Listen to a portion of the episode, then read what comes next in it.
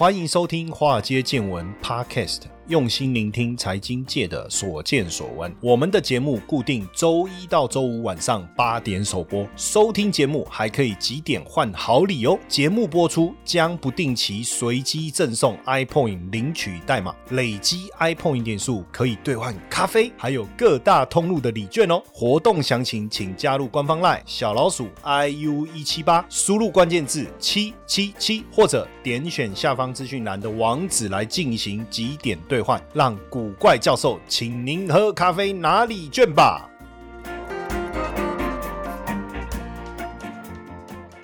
股票市场千奇百怪，见怪不怪。大家好，我是古怪教授谢承彦。今天来聊什么？聊 ETF。你的 ETF 好不好？你有没有办法分辨呢？当然，大家会说，呃，投资 ETF，然后我们就看看技术分析，看看这个有没有人买外资哦什么的，诸诸如此类。这个当然也是一个方法哦。那当然也有人说，反正就长期投资嘛，定期定额嘛。管它的，这个也是一个方法哈。但基本上，我觉得不管你投资什么产品哦，你总是要对这个产品还是要有一定程度的认知跟了解吧。我我我我我我我的想法是这样啊，所以我认为说，哎，那你是不是应该还是要去了解你这个 ETF 到底在投资什么？就是 ETF 本身的成分股。当然，我们可能呃要先去了解一档 ETF，可能它的成分股有。五百只，像 S M P 五百，可能有一百只哦，像 Q Q Q，可能有五十只，像中信中国五十，对不对？那有的呢，只有三十只也有。但基本上呢，不管它是几只，那我想问的是，啊，我的钱就这么多，那每一档股票买进的比例怎么决定？呃，举个例子哈，比如说我有一万块，那你这个 E T F 呢，就是买十只股票，那是每一只都买百分之十吗？诶，那不然要怎么买？诶，可是我常看那个这个 ETF 里面哦，他们的股票啊，成分股的比重啊，好像有点不同，而且好像有的前面多一点，后面就变少一点。那这个这个是怎么决定的呢？哎，有道理哎，对不对？哦，那基本上呢，我们就来先来聊一下哈，就是到底一般来讲，就是我们所谓的加权的方式。比如说刚才我们讲十只股票，每一个都买百分之十，这个叫等权重，我们叫 equal weight 哦。就大家都百分之十，十只百分之十，五十只每一只都百分之二，这个叫等权重，这个叫 equal weight。当然这样子简单，好像公平，可是是不是哪里怪怪的呢？不会啊啊，反正每我都买百分之二啊。可是这样会不会产生一个问题？就是说，因为资金都一样嘛，所以高价股它买的就比较少，低价股买的就比较多。哎，这样好像也怪怪的。那当然怎样比较好？哦，基本上现在主流啦，我们讲主流哈，主流现在采用的都是所谓的市值加权，我们叫 value weighted 哦，叫市值加权，代表性的像这个台湾五十，对不对？它就是市值加权。那市值加权很简单，我们把所有股票的市值，把它加起来，当做分母。那分子就是个别股票的市值。那市值怎么算？哦，这个是我的市值，哈哈，我妹妹的小孩叫市值，不是那个市值。市值就是 market value 哈。简单讲就是股价乘以股本，股价乘以股本。所以，比如说，呃，像台积电，因为它股本大。对不对？所以股价乘以股本，当然市值就高。可是大力光股本小，十三亿的股本，为什么它也会进入这个大型全值股里面？因为它股价高哦，就大概就这个这个逻辑。那所以如果有个公司它的股价一直涨，那它的市值是不是就会增加？那它的比重就会被拉高。那如果这个公司呢，这个增资了，股本变大了，对不对？那就算股价不变。它的整体的市值也会上升，那它这个投资它的比重也会跟着增加。那市值加权法听起来不错，因为就是说你不用刻意去调整你的这个比重，因为除非这个公司它是增资或减资，不然基本上它股价涨，那它的这个在你的基金里面的的占比，哎，也自然。自然就增加了嘛，哦，对不对？而且这还有一个好处，就是说好的股票它的权重也会自然增加。好的股票啊，对不对？因为好的股票股价涨了，它的市值就增加了，所以它的呃权重也会增加。然后呢，如果是不好的股票，那自然它股价跌了，跌啊跌啊跌啊，它自己的比重也就降低了。所以这样一个好处，什么样的好处呢？就是股票的权重跟市场的真实权重一致哦，你就比较能够贴近市场的一个效率，你就能够。贴近市场的效率哦，那所以一方面能够反映真实的市场的价格，然后跟着市场走，你不用频繁的调整成分股，所以自然而然你的交易成本就会比较低。那这个就是市值加权法的好处哦，听起来是不错。那有没有缺点哦？当然有可能出现一个状况，就是少数几家公司占的权重就特别的高。那当然要看你你你做的是什么样的一个类别哦，有可能那几家公司如果如果说呃呃有有一两家。公司特别大，确实有可能出现一个问题，就是这个股票持有的比重可能就这一块的会特别多哦，特别多哦，那这可能是一个问题啦哈。那另外一个是什么？另外一个就是说市场没有效率的时候，对投资人当然就没有什么帮助了哦。市场无效率的时候，那被高估的股价。市值越高，权重越高，对不对？当然就这样子哈。那当然就各有优缺点哦。那还有一种就是用这个股价的加权法，可是现在这个没什么人在用了哈。目前只有道琼还有日经二二五是采用股价。简单来讲，就是说有的股票一百块，哦，我举个例子啊，一个股票一百块，另外一个股票两百块，加起来分母就是三百。那一百块的呢，就买三分之一；两百块的就买三分之二。那这种方式哈，但这种方式当然有很极大的缺点，就是说规模不。一样啊，那那那怎么可能规模小的，如果股价高，然后它的影响力比较大呢？对不对？规模大，股价小的影响力反而比较小，这不是很奇怪吗？还有，你公司如果减资、增资、股票分割等等，都会有不同的结果啊。那你怎么只用价格去做这个这个切割呢？哦，要做加权呢？那这种其实现在比较没有人愿意用这种方式做啦，因为在我们学术领域的研究上，也确实就是说。这种做法好像比较没没办法去去产生这个超额的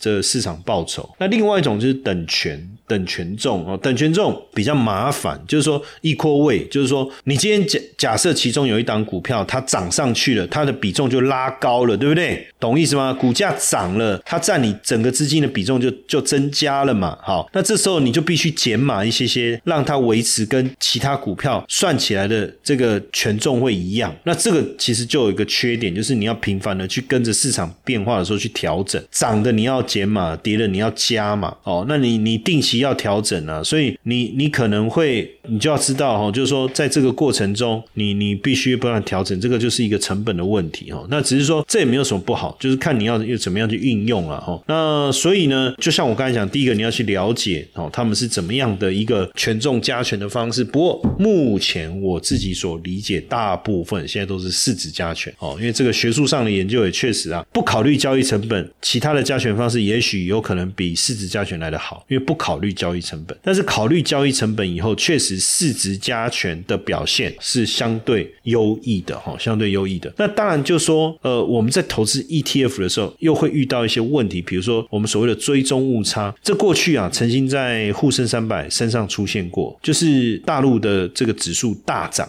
结果沪深三百的涨幅远远落后，这种就所谓的追踪误差哈。其实如果你去看哦，S M P 五百，比如说我随便举例哦，比如说 S M P 五百啊，那假设它的一年的报酬率十五点一五，那我们就发现 S M P 五百的 E T F 哦，它的一年的报酬率是十五点零九，哎，怪了，怎么差了这个零点零六呢？哦，当然这个差异不是那么大，看起来还好。对不对？哦，看起来还好。那所以投资 ETF 有时候我们要去注意一个问题，叫做追踪误差。哈，那追踪误差是什么呢？就是 ETF 所追踪指数的报酬率跟这一档 ETF 本身实际的一个报酬率。那所以这产生了追踪误差。但追踪误差当然等于是意思就是说 ETF 的表现跟指数的表现没有一致性，没有一致性。怎么讲？就是说指数是编制出来的结果，对不对？它没有交易跟买卖的。一个行为。但是 ETF 呢，它有经理人的费用啊，有包括银行的费用啊，还有包括你你权重在调整的时候，你指数不用调整啊，不是应该说你指数调整没有成本啊。可是 ETF 买卖要成本啊，这就所谓的一些内扣费用嘛，对不对？而且说真的，现在的 ETF 哦，基本上每半年有的是每一季。哦，但普遍来讲还是每半年哦，就他会去调整它的成分股。那请问这一条一来一往，是不是就有可能产生一些误差？因为牵扯到交易时间的问题、交易成本的问题嘛，对不对？哦，这就会产生。那所以追踪误差难免会发生。但是你如果追踪误差太大的话，基本上就会有一些问题，代表要么就是费用太高，或是换股太频繁哦，就是。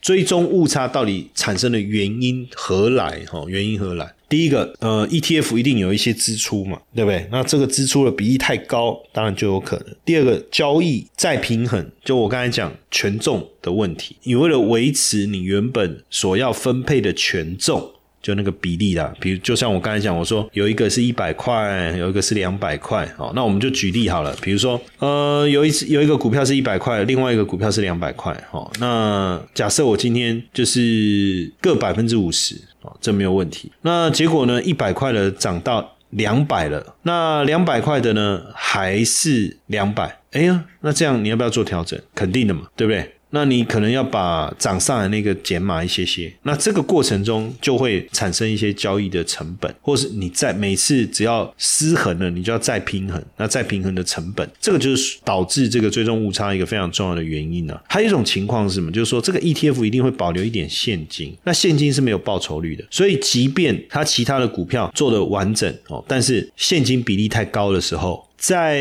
ETF 配息的这个时间段哦，那可能就会产生一种所谓的现金拖累的一个情况。还有就是时间差啦，就是说指数它调整了它的股票的内容，那 ETF 调整的时间比较慢一点，也会产生这这样的一个状况。所以基本上来讲哦，你就会了解说，哇，那所以选 ETF，当然第一个你要注重的是它的内容嘛。那第二个就是说，哎，平常你要去看一下它过去的绩效，就是有没有我刚才讲这种所谓追踪误差的一个状态出现。如果太频繁的话，这个 ETF 本身有一定有一些状况啊，那你可能要自己再去确认一下到底什么问题。因为毕竟追踪误差这种太频繁发生的话，或是常态性追踪误差的话，那你你去投资就是。连接这个指数标的的 ETF，坦白说，你不见得能够看对就能赚到哦。所以要注意一下，哈，注意一下。那当然，今天我们也来聊一下这个香港高股息这一档 ETF 哦。为什么我要讲这个哈？因为最近我不知道大家有没有注意到，北上资金进场越来越明确哈。那整个中国股市看起来是低档转强。我们从资金的流向来看哦，外资已经明显从香港股市哈进入到沪深股市。因为汇率的部分，我们也看到近期人民币的汇率是相对的强势哦，连续相对强势。那北上资金。呢，我们看现在连续三个月涌入 A 股哈，到六月中为止，A 股资金净流入金额转正哦，哦转正哦，哦净流入是超过四千六百亿哈。那所以中国股市从四月底到五月上旬这个打底的阶段，近两个月的表现其实已经已经领先全球股市反弹，所以这样看起来哈，那当然这就是一个机会嘛，哈，就是一个机会。那当然最近从地产股来看，也确实，如果地产股都不再跌的话，那当然对整个呃，金融市场来讲，相对来说，当然就是一个比较好的一个气氛嘛。那因为现在人行调降首套房的抵押贷款利率啊，这算是一个政策上面的一个松绑啊。哈，那当然，呃，小摩也特别讲到哈，就是摩根大通了哈，特别讲到就是大陆的寿相关的寿险股的一个情况啊，寿险股的情况，哎，似乎也稳定下来。那当然，我我在讲这个环境的情况是这样哈。那讲回到香港高股息哦，中信中国高股息这个 ETF，为什么要特别今天来聊这个？就是因为刚才我在讲嘛，整个社会余社融余额哈，就是融资啊，哦，融资余额哎开始出现增长，代表资金开始回流到股票市场。然后呢，我们又看到这个香港也跟着这个联总会升息哈，香港也跟着联总会升息了三码到百分之二。那所以面对现在利率上升的环境啊。哦，那当然就。有助于提升银行的净利息收入跟股本的回报率哦，所以有高防御性啊，跟吸收的金融股一定是相对有利的。那当然，所以我刚才前面就讲到，就是说成分股很重要，所以我们在看一档 ETF 到底能不能成才啊，哦，有没有未来啊？你就是去看它的 ETF。所以像中信中国高股息的这一档 ETF，它的产业比重将近四十趴是金融啊，哦，那十几十三点五趴是工业，十趴左右是资讯技术，所以前尤其是前十大持股，当然影响力就更重要了，包含了民生银行、中信银行、哦，中国人民保险、中信股份，当然有还是有能源的，像中国神华啦，还有呢就中国神华 前十档哦，其他像这个越秀地产、中国光大、金融的部分，中国信达跟中国光大银行。那所以我为什么特别讲这个？就我刚才讲了，就是说在稳增长、稳增长政策，对不对？再加上这个香港升息，对金融股来讲，其实就是一个利多。当然，你就说这中间的一个细节是什么？我想要特别去讨论，就是配息，因为现在的这个市场的环境啊，我觉得并不是那么理想。那当然，呃，另外一个原因也是通膨环境所带来的投资的一些压力，对不对？哦，那当然我们就会想说，那如果有这种固定配息的，其实也也如果殖利率是不错的，那当然好。那殖利率当然取决于两件事情，这以前我聊过嘛。第一个是你配出来的席，第二个是你的价位嘛。那如果说席好，那基本上没有问题；要不然你就要价位低，对不对？如果你买是价位高。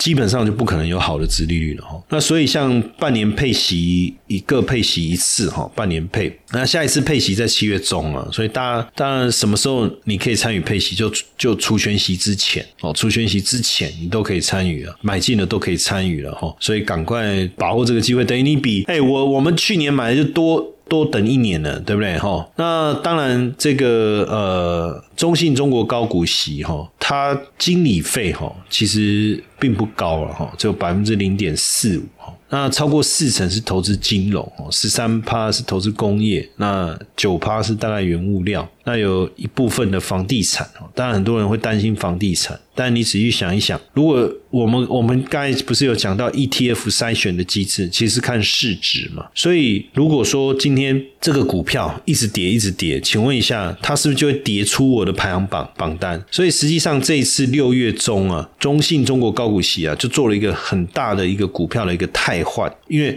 大家也知道，最近蓝煤的成本大幅度提升嘛，那所以对电力公司来讲，其实并不利啊。而且，呃，在这种限制涨价的环境之下，它的经营上就会产生亏损的状态嘛，或是赚比较少的状态。哦，所以像这个中国电力啊、华润电力啊、华能国际电力啊，这些就被删掉了哈。然后包括这个远洋集团啊、碧桂园啊，尤其是房地产的，哦，就几乎就删，就绝对要删嘛。那删的原因。不是一种种主观的，而是一种客观。客观是什么意思？就是你让 K 来 Z 哦，不是那个客观呐。我说的客观就是说，你有一套机制的运作的方式。像我们刚才讲，如果你是市值加权，那很简单讲，就是按照你的股价，对不对？乘上你的这个股本。那股本如果大家差不多，那就看股价喽。所以如果这个股票开始跌，自然而然就会跌出榜单之外。那自然就被剔除了。所以每年六月的时候，他们会做年度的指数调整，做一个年度的指数调整。那这次调整完，哎呀，反正那些地产公司也没赚钱，也分不了这个利息，刚好全部把它们换掉。那换掉之后呢？哇，金融股进来了，像中国银河啊、新华保险、中国太保、中国人寿、中国财险等等就被拉进来了嘛。哎，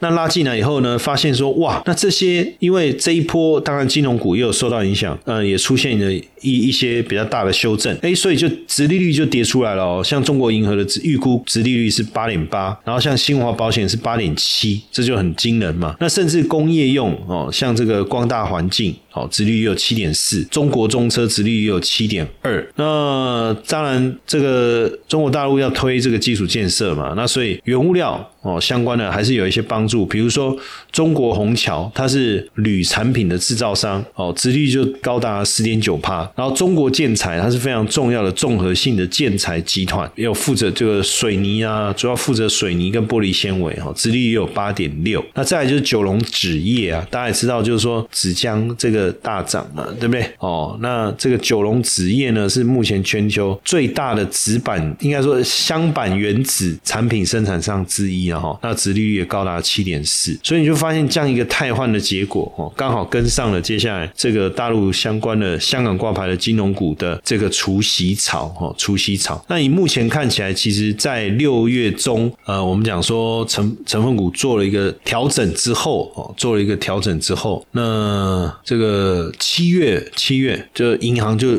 陆陆续续要配息哦，工商银行、邮储银行、交通银行、农业银行跟中国银行等等，这样看起来其实是相当不错的哦，相当不错的。那所以呢，就刚好有这个机会哦，我就顺便跟大家分享一下这方面的一个概念哦，分享一下这方面的概念。那如果呃，我刚才整理的这一份资料，大家有兴趣哈，大家有兴趣，你可以这个加入我们的官方 line 小老鼠 i u 一七八，然后你。输入那个关键字啊，HK 哦，HK 英文的 HK 好不好？你就可以来索取这一次的这个古怪小报哦，就是我刚才跟大家分享的内容，我们有做非常详细的一个整理哦，就可以针对我们今天讲的哦，国际市场的东西啦哦，这一些的，那你有兴趣的哦，赶快索取这份资料，我们的古怪小报啊哦，那请你输入关键字 HK 哦，输入关键字 HK 好，那当然现在基本。上我相信大家都有感触啦，就是说以 ETF 的投资来讲，坦白说也不全然一定会赚钱，你还是要去看一下市场的方向，对不对？啊，不然像之前不是有一个就是。听说赚了多少，我也忘了，对不对？但是后面你有可能吐回去，所以呃，不是说加密货币不能投资，或者说啊股票一定比较好啊，诸如此类的哦。就是重点，你还是要知道自己在交易什么，那它可能带来的风险会是什么？要不然你说你说很多股票这一波也腰斩超过百分之五十啊，那难道他们不认识我？难道不是他们不知道我的状况吗？对不对？哦，所以这个部分你就是要也是就是说在投资上啊，你自己要去注意这些小细节。啊，但更重要的，我还是觉得说，以现在这个环境啊，哦，稳定配息也是一个非常重要的呃策略嘛，哈，也是很稳很很重要的策略。那如果说能够有稳定的一个配息，值率又相当好，那我我常常讲，这这就是一个很好的一个投资啦。但当然，如果你选个股。比较大的问题是，这个个股今年有配息，明年不一定有，所以最好的方式当然是透过这个 ETF，然后后面有一个过滤跟筛选的机制，哦，去帮你找到好的股票，然后在这个需要它的时候把它纳进来。哎，那我们发现说，哎，这个股票呢，呃，这个公司呢，基本上经营各方面好像没有想象的这么好，那要要不要特别来去 follow 他们？就不一定嘛，哈，所以我觉得就好比这个这个，大家每次在讲说啊，哪一支 ETF 如何又如何，哦，而，重点重点还是它的成分股啦。所以以前呃，我在看那个呃国企指数的时候。好，几年前我那么说都还在香港嘛，那我跟那个香港的同学们做教育训练，在讲这个的时候，大家其实也也同样的，就像我讲，会有这样子的一个想法，就是我要怎么去看国际指数？我都跟他说，你要看国际指数，不是看均线，不是看价量，不是看技术指标。我说一个很简单的，你去看看它的成分股涨了没有？那时候成分股前两名就是腾讯跟阿里巴巴，那后面还有京东啊，还有美团啊。那那你说在这种当时的环境的氛围之下？谁会还会那么主动去跟朋友碰面啊，或者什么，对不对？也也不太会。那 OK，所以当然我我在讲就是说，ETF 的投资你还是要有心有余力的哦，你还是要心有余力。当然，如果你投到比较比较高的一个配息，那它又能够稳定的填全息的话，那基本上这样的一个报酬，我觉得还是相当好的哈。好，那最后也提醒大家，就是说记得索取古怪小报哈，小老鼠 iu 一七八哦，输入英文字。HK 哦，来索取我们的古怪小报。提醒各位粉丝，近期有很多以古怪教授谢承彦老师等冒名的账号跟社群等等啊，那收到陌生链接，请务必与官方求证，以免受骗上当。加入官方 LINE 小老鼠 iu 一七八，输入关键字官方即可取得所有官方公开正版平台。